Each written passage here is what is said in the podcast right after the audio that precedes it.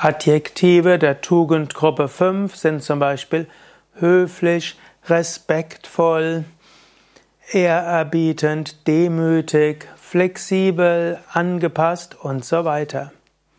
Diese ganze Tugendgruppe 5 kann man zu den Sekundärtugenden zählen. Sie sind vielleicht nicht die preußischen Sekundärtugenden, dazu wäre mehr Pünktlichkeit, Fleiß, Ordnung, Disziplin. Aber hier geht es mehr eine gewisse äußere Freundlichkeit. Letztlich das, was die Maske etwas ausdrückt. Und die ist auch wichtig.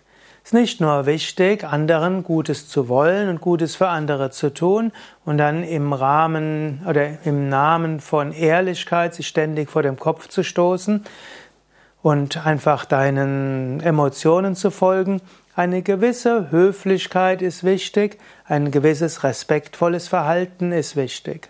Auch sich anzupassen an unterschiedliche Umstände.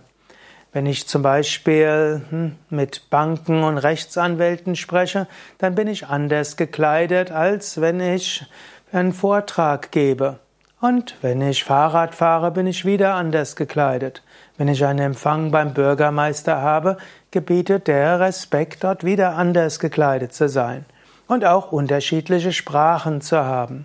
Also ein gewisses Anpassungsvermögen ist dort wichtig. Wenn du viel bewirken willst, dann überlege auch manchmal, was gebietet die, ja, die entsprechende Situation, wie kannst du höflich und demütig sein und aber auch vom Herzen her Respekt dem Menschen und der Situation und den Menschen geben.